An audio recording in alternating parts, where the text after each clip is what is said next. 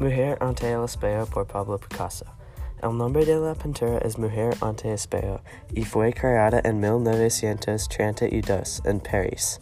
Pablo Picasso es el artista de la pintura y él nació en Málaga, España en 1881. Vivió en Málaga, Barcelona y París en el siglo XIX y XX. Picasso es un artista mucho famoso y empezó muchos movimientos artísticos. Mujer ante espejo es del movimiento del cubismo, una creación de Picasso. Picasso usó óleo en lienzo. La pintura es una mujer se mira en el espejo y la imagen que ella es oscuro y triste. A la izquierda, la mujer se mira en el espejo.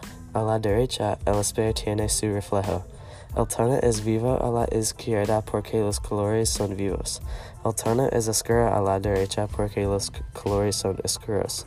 No hay símbolos en la pintura, pero hay un buen mensaje. El mensaje es sobre la imagen de sí misma.